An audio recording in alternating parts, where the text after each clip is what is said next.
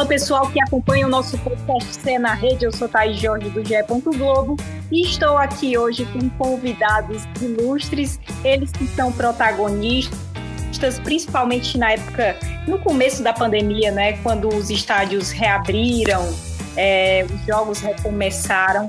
Não tinha torcida, mas eles estavam lá transmitindo aquela energia como se tivesse uma multidão ali na presença deles. São os mascotes de Ceará e Fortaleza. Acho que o certo é chamar as mascotes, mas a gente já está tão acostumado, né? Que acaba chamando os mascotes. E aí a gente traz hoje o Alan Almeida, de 28 anos. Há cinco anos ele é o vovô. E a Raíla Guave, de 26 anos, que é a Estela do Fortaleza desde 2019. É, Para esse papo super interessante, a gente tem a presença de Beatriz Carvalho, do GE. Globo. Tudo bem, Bia? Tudo bem, Thaís? Oi, pessoal. Então, temos hoje participação especial e é muito bacana bater esse papo bem diferente, né, com os mascotes. É, a gente não costuma falar com eles, trazer eles para o papo também, né? E agora vamos ter essa oportunidade e bora lá. E Alexandre Mota, do Sistema Verdes Mares. Tudo bom, Ale? Tudo bem, Thaís? Também a todos os nossos convidados, a todo mundo que está nos ouvindo e vai nos ouvir no podcast do GE. Um bate-papo muito interessante, convidados especiais. Estamos entre amigos, né? E falar de futebol com amigos também sempre é um prazer, é um prazer imenso participar do programa com vocês. E vamos esperar contribuir, né? Tornar esse programa também interessante para o torcedor, para eles conhecerem um pouquinho dos bastidores de quem tantas vezes eles acompanharam ali de longe, animando a festa, animando toda aquela multidão. E é isso. É, agradecer também ao Ceará e ao Fortaleza que liberaram essa participação e dar as boas-vindas. É, começando aqui pela Raíla. Tudo bom, Raíla? Prazer recebê-la. Tudo bem. E o Alan. Tudo bom, Alan? Tudo bem, tudo bem, pessoal. Graças a Deus e com vocês aí tudo em paz. Eu queria começar perguntando aos dois, assim, como foi que, que começou essa ideia, né, de ser mascote do clube e como é que você faz para se tornar mascote do clube? Como com essa trajetória? Foi assim, foi, foi de última hora. Eu me encontrei com o Joaquim, que faz o Juba, certo? Antes de ser Estela, eu era leonina e a gente estava fazendo um evento de um licenciado. Aí ele começou a conversar comigo, dizendo que ia ter a mascote e tal, e a gente começou a pensar em quem poderia ser. Mas nenhum momento passou na minha cabeça que eu poderia ser a Estela. E nisso, ficou procurando, procurando. Aí eu, rapaz, eu vou para ser um dia. Aí pronto, desde esse dia até hoje. Eu trabalhava na antiga loja, que era, que era licenciada do clube, a Sou Mais, né? A Sou Mais Ceará. E lá surgiu a oportunidade do novo modelo de mascote. E me pediram para fazer um jogo só, né? Que foi o jogo do Ceará e Santa Cruz na Copa do Nordeste de 2016. Sendo que de lá para cá não, não saí mais e tô até hoje aí. Bia, a Lei, podem ficar à vontade aí para perguntar. Eu queria perguntar para os dois também, né? Sobre esse dia a dia em dias de jogos, especialmente, que é quando eles vão lá fazer é, animar a torcida, enfim. É, eu queria saber como é, que, como é essa preparação, como é esse dia a dia, chega mais cedo, é, como é que é ali também no momento que está que tá ali no campo, se é muito quente a fantasia, principalmente aqui no Ceará. Assim, é, quando eu fui criada, só para corrigir, eu fui criada na pandemia. Então, eu comecei a ter noção do público no começo de, começo de outubro, né? E quando eu fui criada, não tinha público. Então, não, não sabia como era a energia do jogo com público, né? E fiquei sabendo e tal. E é tipo assim, na pandemia eu achava ruim porque estava parado, não tinha animação e tudo. Hoje já está sendo é, melhor a interatividade e tudo, porque tem, os, tem um público, tem tudo, e passa bem rápido o jogo. Mas no, na, na pandemia, ser um público estava complicado. É que, basicamente, eu peguei 2016 e 2017 o nosso acesso. É, a nossa torcida é bem vibrante, né? Não é à toa que o lema é, é vibração, união e poder. Então é algo meio que que dá muita emoção, adrenalina dia de jogos, casa cheia. A pandemia foi, foi muito ruim, né? Acho que para todos nós. No começo ficamos afastados, nós retornamos aí. Eu, no caso, eu retornei no jogo contra o Flamengo aqui, a gente ganhou de 2 a 0. De lá para cá, a gente está indo todos os jogos, né, normalmente. Com protocolo de segurança, né, todo, todo o processo. Mas em dia de jogo, é, ansiedade, adrenalina já fica mil, já a gente tem que chegar um pouquinho mais cedo no estádio, em torno aí de duas horas e meia, três horas antes do jogo, né? Já se prepara para receber o time fantasiado. Então é algo bem, algo bem bacana de se fazer. A interatividade com a torcida também, né? Nessa volta é importante. Eu acho que, que nesse processo, né, pessoal, o carinho da torcida com o clube também é transmitido ao mascote, né? Vocês são os representantes deles. É, e vocês já até comentaram um pouquinho sobre esse, esse processo de transição, né? De estarem lá como voz, vozes únicas, né? Dentro do espetáculo e agora vocês estão recebendo todo o, o calor da torcida, né? Que a gente vê o espetáculo cresce muito com a torcida não à toa os clubes do futebol cearense são reconhecidos por, por essa demonstração de força. Então, vou perguntar para vocês é, se vocês estão acostumados a serem tietados também, como é que é esse processo, né? Gente chamando vocês para bater foto, e se nesse momento, que nós tivemos a liberação há poucos meses, o retorno do público, se tem sido como se fosse a primeira vez, né? é, entendendo que vocês agora estão diante de toda a torcida, um período de muito, muito distante, né? O torcedor ficou do, dos clubes de futebol e agora está tendo a oportunidade de, aos poucos, né, retomar a ocupação da Arena Castelão e aí até termos o ápice, né, de maior público do futebol cearense. Para mim, literalmente, tá, foi o primeiro jogo assim com o público que eu conheci. Agora só um probleminha porque a gente não pode estar indo até os torcedores bater foto por causa da, por causa da aglomeração, né? Isso a gente está deixando a desejar. Mas é norma da CBF, mas com tudo isso, é, eles a gente consegue ter o, o interagir um selfie de, da arquibancada para a gente, mas eles estão sempre, sempre pedindo, até no Instagram mesmo, pedindo para a gente fazer é, vídeo, mandar e tudo. Aí, mas a gente está conseguindo é, lidar com isso. É, então, no, no, meu caso, no dia dos jogos do Ceará, é, no, no, primeiro jogo, né, logo no retorno ao público, uh, eu tive que ficar junto com a torcida na arquibancada, né, a gente não pôde acessar o campo. Isso facilitou um pouco mais de contato, né, matar a saudade da torcida ali, aquele calor.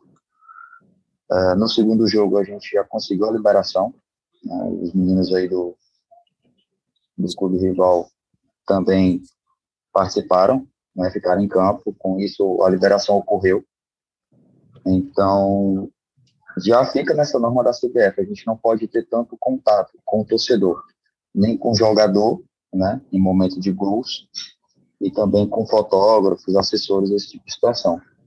No jogo agora contra o Cuiabá, é, meio que foi foi, foi mais, digamos, mais de emoção, a, a torcida encheu o estádio, então foi algo que deu ali para bater mais fotos, né? São algo que está no nosso dia a dia de jogo, né? A tietagem da torcida. Não a tietagem, mas sim o carinho, a admiração pelo personagem, né? Que tanto, tanto que deixou de ser voltado para o, o público infantil, né? Hoje o adulto, né? As esposas, adolescentes, eles, eles pedem sim para bater foto.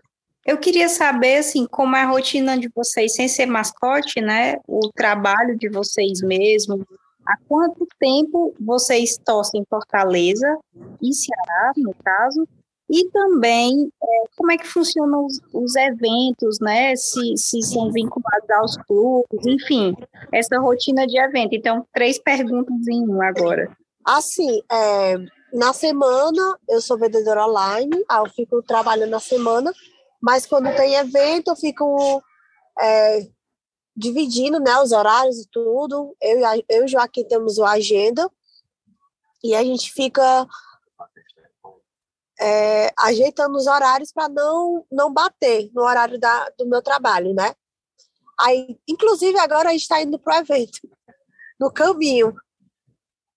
Então, é, eu sou torcedora mesmo, assim, de ir para estádio, acho que faz uns, uns 10 anos por aí, né? E sócia já faz uns 5, de Leonina também fez uns 5, e de Estela já faz um ano. E você, Alan, como é essa relação? Trabalho, mascote, torcedor? É, graças a Deus aí é, dá para conciliar o trabalho, né, junto com, com o hobby de mascote. É, sou formado em logística, né, trabalho em empresa específica na área. É, já acompanho o Ceará aí desde 2004, 2005. Meu primeiro jogo no Castelão foi 2005, né, 2005, o Ceará e Flamengo. Menor de idade, não conseguia ir só ainda, sempre tinha que ir acompanhado do, do meu avô, acompanhando desde esse tempo. E em relação aos eventos, a gente participa muito de casamento, aniversários, festa de debutantes. Acho que os meninos aí também já fizeram já revelação já de, de criança que ainda vai nascer para saber o sexo do bebê. Então, tipo assim, a gente consegue atender tudo, né? Evento no período diurno, período noturno, na madrugada. Então, é bem bacana, porque não fica algo só para o futebol, né? Acaba envolvendo aí outras coisas, isso fica bacana. Né? É tudo ligado ao clube, as contratações, né? Pessoas acionam via direct de, de rede social, telefone, então fica algo bem, bem viável. Alan, é, especificamente para você, né, que você já está há mais tempo e acompanhou pré-pandemia, quando tinha torcida, e agora também com o retorno, né? É, mas nesse jogo que você, você falou que você voltou, que foi contra o Flamengo, e tendo passado por tudo que todo mundo passou, né, na, no mundo, com a pandemia, com, o isolamento social e, e longe dos estádios, é, como é que você se sentiu nesse retorno, assim, como, como é que você se sentiu representando a torcida ali, o único torcedor que estaria ali na, naquele momento? Assim, é algo que foi de emoção, por um lado, a gente deu uma tornada ao estádio, né, a gente teve o jogo, a gente ganhou de 2 a 0. Né? É, fusão pé quente. Mas, assim, por um lado, tristeza.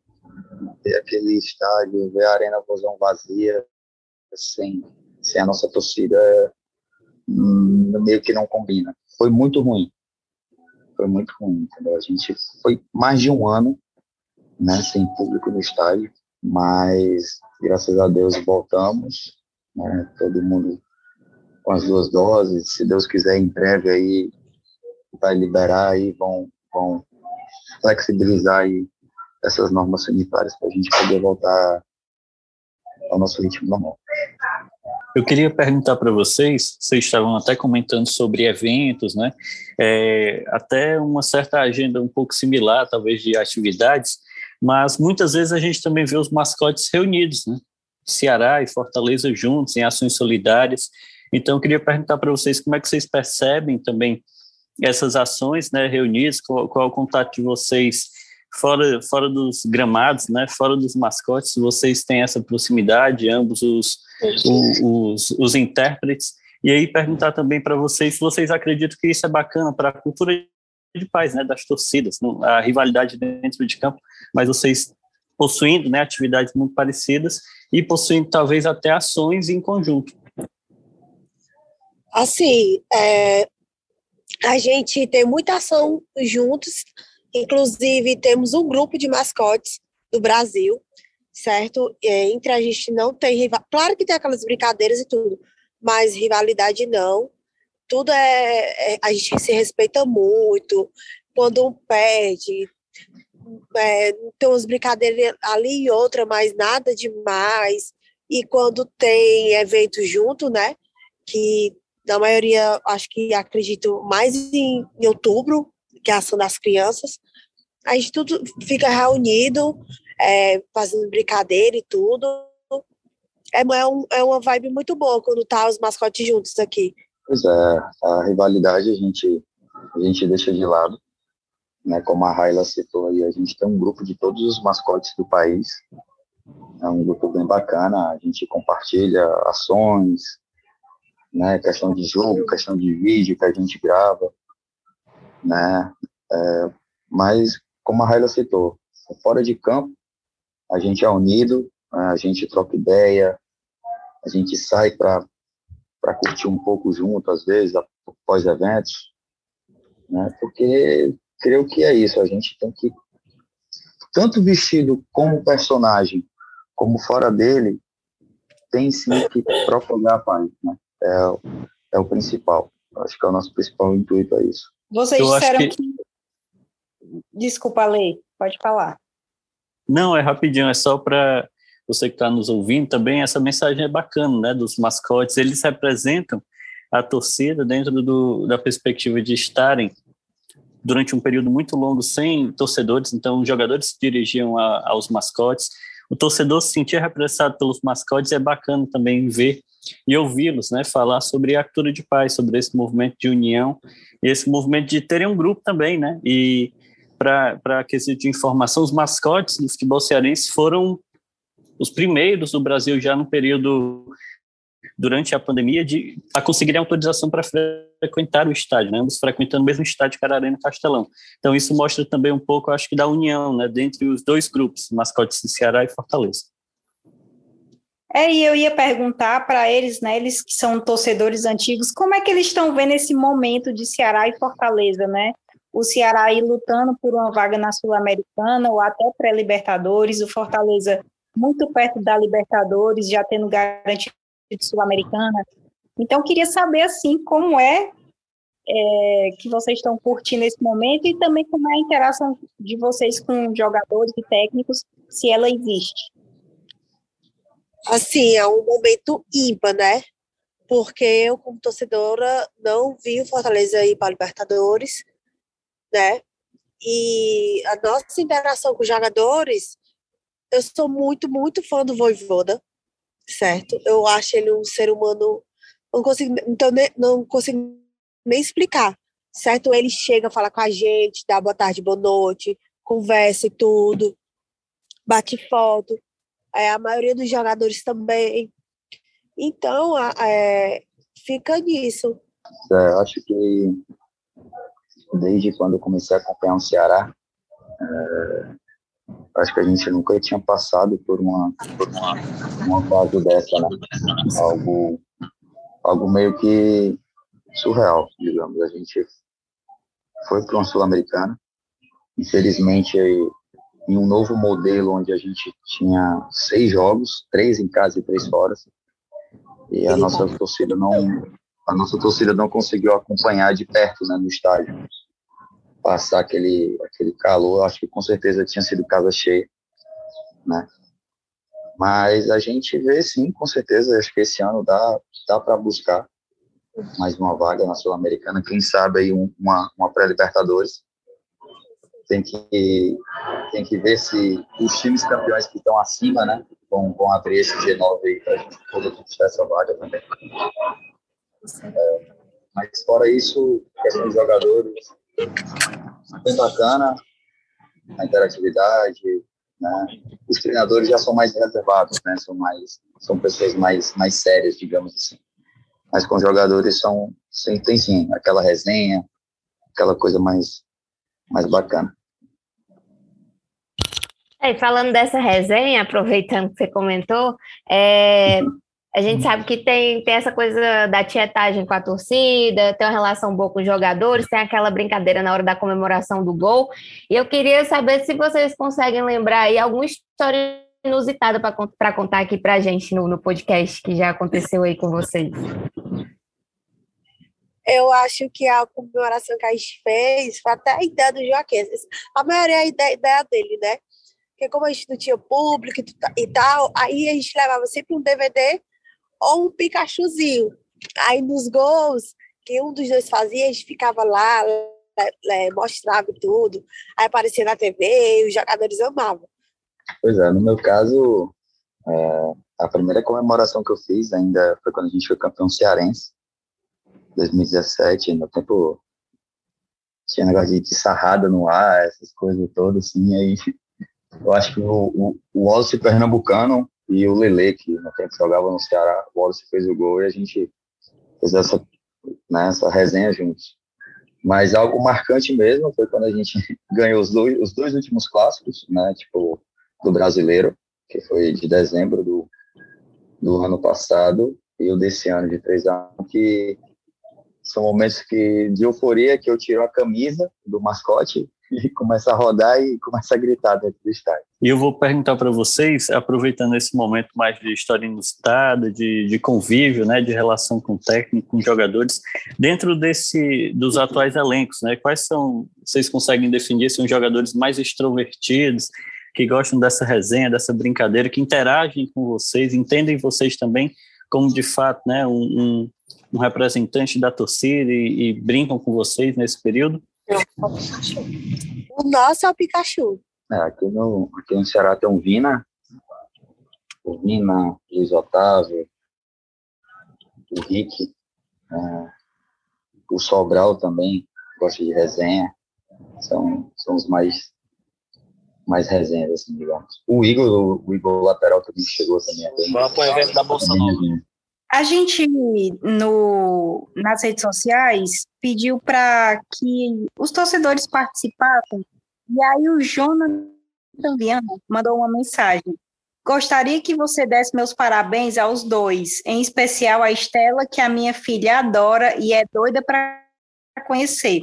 Queria saber da Estela como ela vê a questão da aceitação da torcida e se ela tem noção de quantos fãs, principalmente criança, é, ela tem. Sou muito fã dela. E aí eu queria fazer essa pergunta para os dois, né? Para a Estela e para o vovô. Assim, essa questão da relação com as crianças e se vocês têm noção de quantos fãs vocês têm.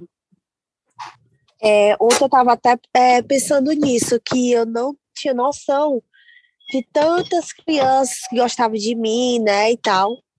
Ontem eu me encontrei com o Rogério Senna ele comentou que a filha dele gostava muito da Estela. Aí eu fiquei pensando nisso. E realmente eu não tenho nenhuma noção. Sabe, eu recebo muita mensagem no Instagram da Estela de várias crianças querendo beijo e tudo. E assim, particularmente eu amo criança, então é, é gratificante isso. Olha, eu acho que como a gente é voltado ao público infantil, é bem, é bem imenso, né? O carinho do, da criança. Às vezes, às vezes eu estou no estádio, eu escuto, vovô, vovô, vovô, vovô.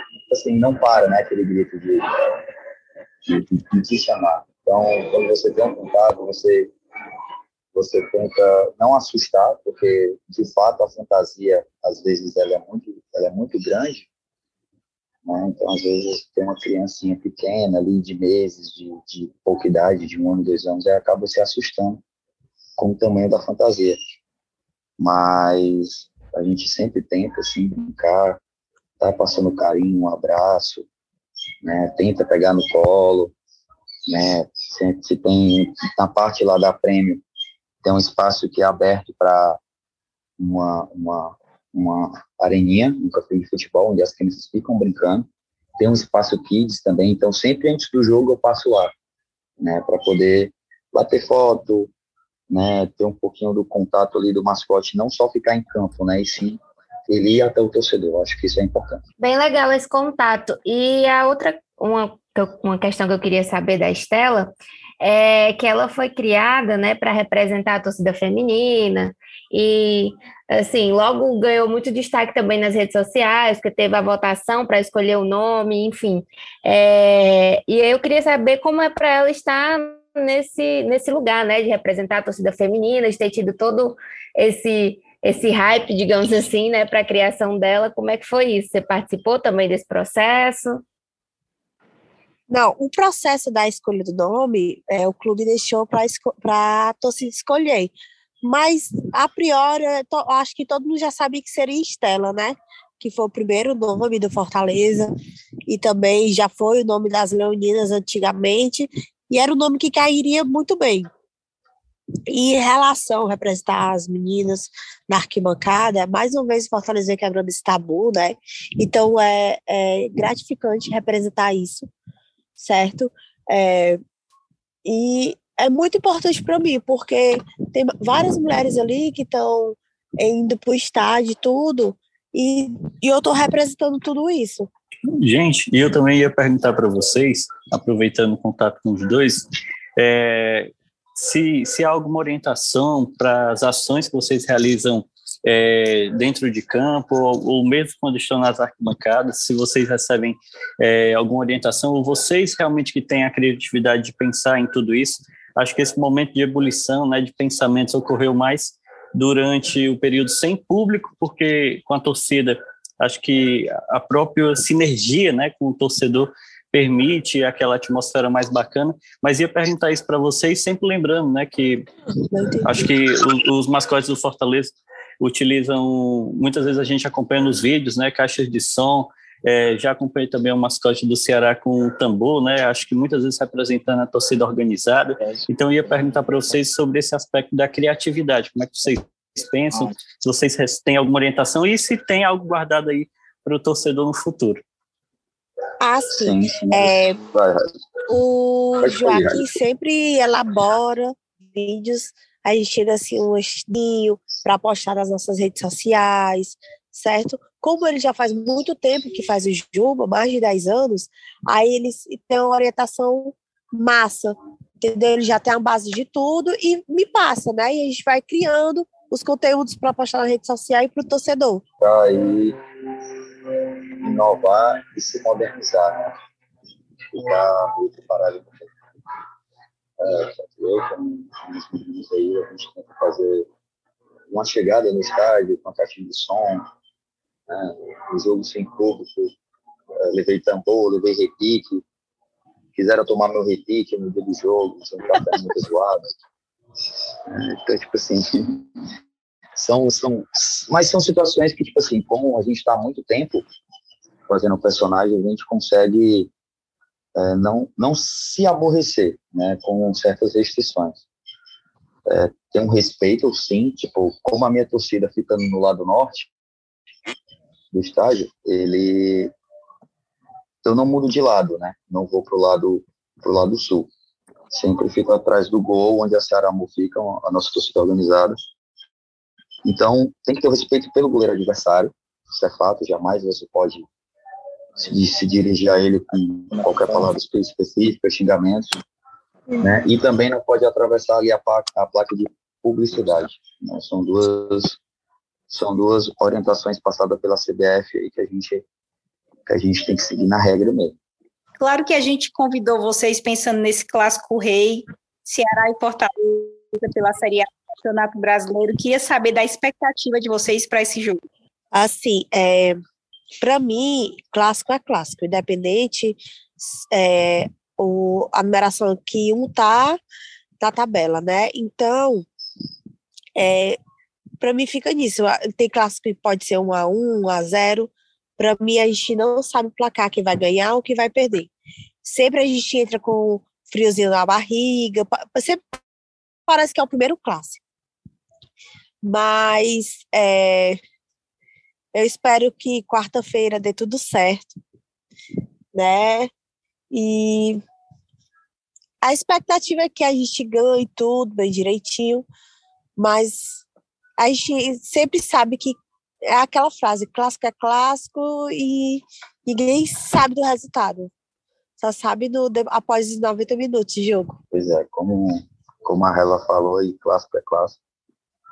Já vi já vi momentos aí adversos, né? Tipo, tanto, tanto Fortaleza na Série A, a gente ser campeão em cima dele, deles em 2006, né? A gente ganhou os dois jogos. Né? Tanto eles também na Série C ganharam da gente o campeonato. Então, é como ela falou, que número em tabela não quer se dizer nada. Clássico vence, né? O clássico tem que se vencer tem que demonstrar raça em campo, tem que se doar ao máximo. E a gente espera que quarta-feira, com certeza, casa cheia, total, Né? Felizmente aí tem essa divisão de público que não é de igualdade, né? Mas o horário, a gente entende que por ser horário também é muito tarde o jogo, 21 30, mas com certeza vai ser de casa cheia e festa bonita. E eu queria agradecer aqui, encerrando o nosso podcast, pela participação de vocês, assim, pelo Ceará e Fortaleza que liberaram, pela disponibilidade de vocês também. A gente grava quinta tarde, então sabe que não é fácil. É, Bia, Ale também, muito obrigada. Palheta e Matheus Pereira, que são os assessores. Então, um abração, Raíla. Muito obrigada, viu? Não, eu que agradeço, gente. Muito obrigada. Obrigada, Thaís, Bia, Ale, ao Palheta que me convidou para essa entrevista. Um abraço, Alan. Valeu, vai lá. E um abraço também, Alan, nosso, daqui, do GE. Globo. É isso, gente. Eu agradeço o convite, tá? Matheusinho, obrigado aí pela assessoria. Tamo junto. Palheta, já gravou vídeo meu, agora tá aí do no outro lado. Mais um abraço a todos, muito obrigado aí pelo convite, pessoal. E um beijo também para a Bia, para o Alê e nossos agradecimentos também para o Marco Portugal, que faz a edição desse podcast, que tem a coordenação do Rafael Barros e a gerência do André Amaral. Clássico Rei, você sabe, acompanha no ge.globo.ce. Um abraço, gente. Valeu, pessoal. Bora fazer.